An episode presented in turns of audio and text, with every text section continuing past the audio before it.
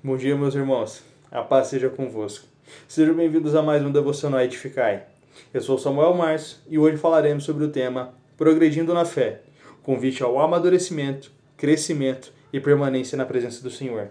O texto base que iremos utilizar está lá em Hebreus, no capítulo 5, dos versículos 11 a 14, e continua no capítulo 6, nos versículos do 1 ao 12 podemos observar que o autor da carta aos Hebreus traz ao longo dessa passagem é uma advertência ao povo sobre a importância de seguirem crescendo e amadurecendo na fé e no conhecimento da palavra de Deus.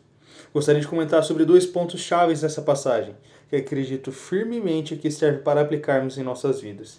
O primeiro ponto, chamado ao verdadeiro crescimento e amadurecimento. Nos versículos 11 ao 14 do capítulo 5 e o versículo 1 do capítulo 6, o autor traz uma palavra de correção ao povo, de que estavam como crianças, espiritualmente falando, no quesito sobre busca e conhecimento pela palavra, dizendo que estavam precisando de leite e não de alimento sólido, sendo necessário que expliquem tudo novamente aquilo que já foi ensinado. Afirmação semelhante do que o apóstolo Paulo fez na primeira carta de aos Coríntios, no capítulo 3. A questão aqui é que aparentemente o povo recebia o ensino da palavra, mas não se aprofundavam nela, ficavam apenas no raso. Muitas das vezes agimos da mesma forma, acreditando que somente nos cultos ou somente ouvir pregações nos fará com que nos tornemos maduros o suficiente para vivermos da maneira como queremos. Mas existe uma, um preço a ser pago para seguirmos aquilo que a palavra nos ensina. Deus tem tanta coisa para nos ensinar e mostrar, mas só teremos acesso a isso quando nós deixamos de ser crianças espiritualmente e nos tornamos como adultos maduros o suficiente para poder comer o alimento sólido vindo do nosso Senhor. O processo de amadurecimento e crescimento na presença de Deus muitas das vezes pode ser dolorosa, mas ela vale a pena. O segundo ponto, persistência na presença do Senhor. Nos versículos 2 em diante do capítulo 6, podemos ver o autor da carta frisar sobre persistirem nos caminhos do Senhor, permanecendo no conhecimento e crescimento da sua palavra.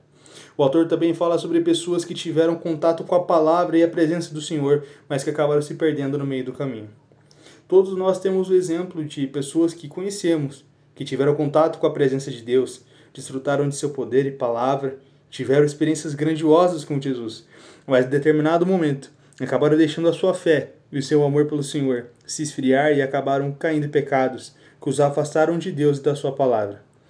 Infelizmente, com o tempo, acabamos nos tornando muitas vezes negligentes à palavra e ao agir de Deus, impedindo com que sejamos forjados e transformados por Ele.